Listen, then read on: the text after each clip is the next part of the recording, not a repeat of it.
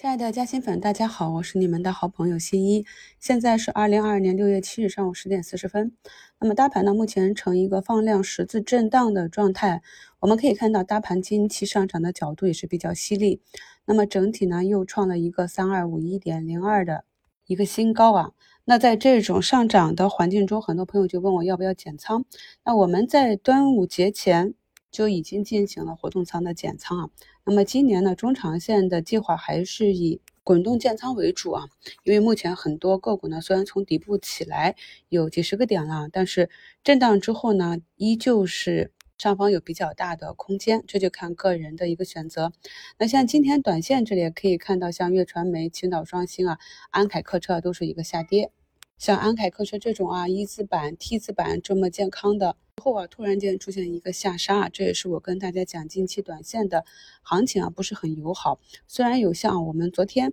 观察的短线标的啊，特雷昨天是一个跌停，今天是一个地天板，那这种呢虽然利润比较丰厚啊，但是啊概率太低了，属于一个情绪的博弈，在这种低概率啊。去博一个高收益啊，那这也是一个正常的情况。但是我们做投资呢，要做的是一个确定性，概率比较低的情况下，我们就不去了。所以近期是没有跟大家去讲短线的这些情况啊。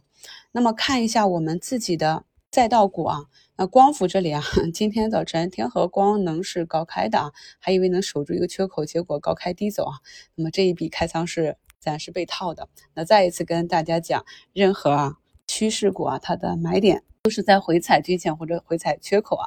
比如说早评里啊，就跟大家讲低吸啊，医美，昨天医美调整嘛，在这种情绪下也不会调多深啊，所以昨天这个回踩十日线附近啊，啊，今天的这一个平开啊，都是一个比较不错的啊低吸买入的机会。那么由于啊整体涨幅到一定程度啊，我们可以看到很多个股的股价啊，包括板指啊，都是远离了五日线啊。那么这里呢？引发一波获利盘的兑现也是比较正常的，所以这里呢是有可能很多个股呢会震荡一下啊，整理一下。可以看到今天的量能放大也是比较大啊，因为昨天也跟大家讲，咱们周末也讲了，那么现在这个位置呢，咱们是一路盘底走过来啊，寻底啊，盘底啊，所以我们看着好像涨得比较多，但是呢，在上次的付费直播里我也跟大家解释过啊，那目前这个位置呢才是右侧选手逐步入场的这样一个。位置啊，所以现在呢就处于一个抄底的和左侧的，那么部分兑现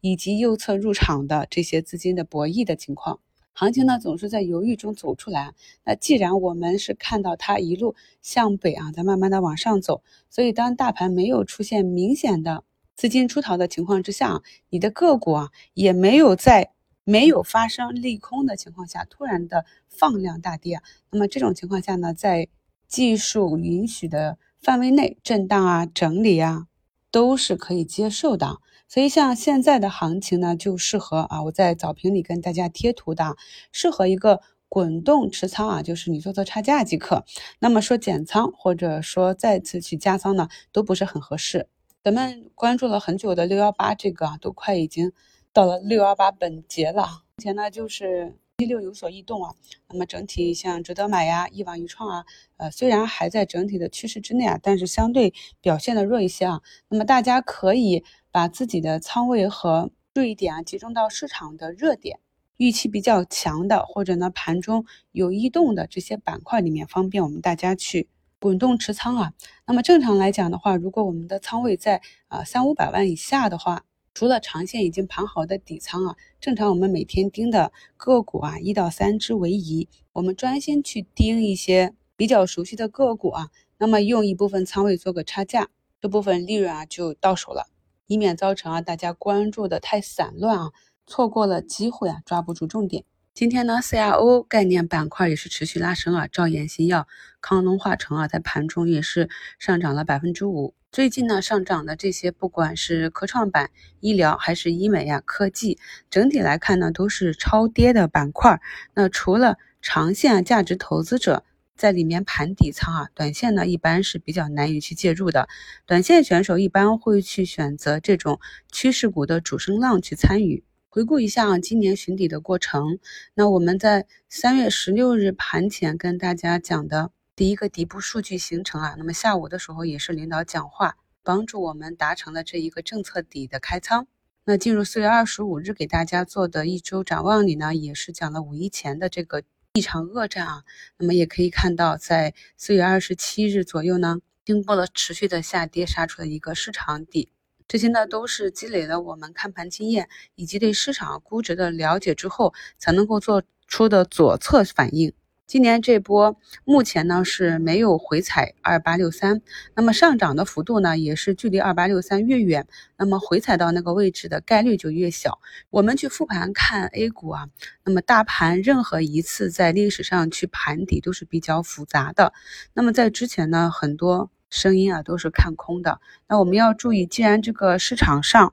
只有小部分人能够赚钱啊，所以这就是符合了一个墨菲定律啊。市场上大部分人的意见大概率都是错的，所以一直提示大家呢，我们要独立思考。也是由于呢，今年，咱们第一季度的这波下跌比二零一八年那波跌得更加的凶猛，所以就造成了一个压弹簧的效应啊。那么弹簧压得越紧，反弹的也是越猛。那在这波整体的上涨。没有结束之前呢，中间应该还是有像五月二十四日啊那种获利盘突然涌出啊急跌的情况啊，所以呢，我们就是手中握着底部的筹码，也握着现金，制定了中长线的计划呢，又对大盘和个股有一个中期的走势的预期啊，这样就是对走势做一个跟随即可啊，不要太过紧张。再回顾我们过去这一年的。股评节目里给大家的计划啊，那么很多时候呢，我们都知道大盘是涨出的风险，但是在上涨的末端呢，行情又十分的疯狂啊，很多人舍不得这一部分。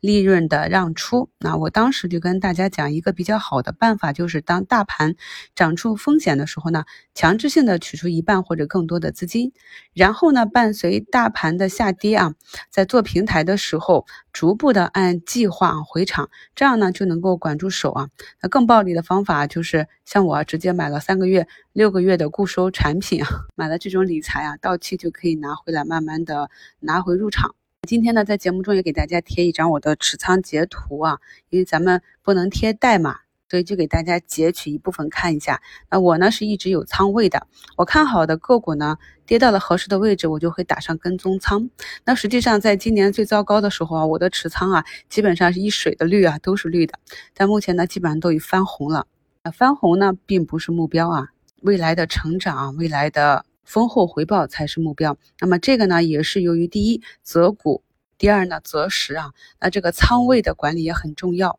大盘和个股运行到哪一步，按照什么样的计划打上什么样的仓位，不要怕大跌，也不要怕大涨。新关注新的朋友或者新加入新米团的朋友，抓紧时间呢去添加以前的内容。我们有了计划啊，有了心中的节奏，对个股有一个远期的目标。这样投资呢就会变成一件愉快又轻松的事了。祝大家下午交易顺利，感谢收听，我是你们的好朋友新一。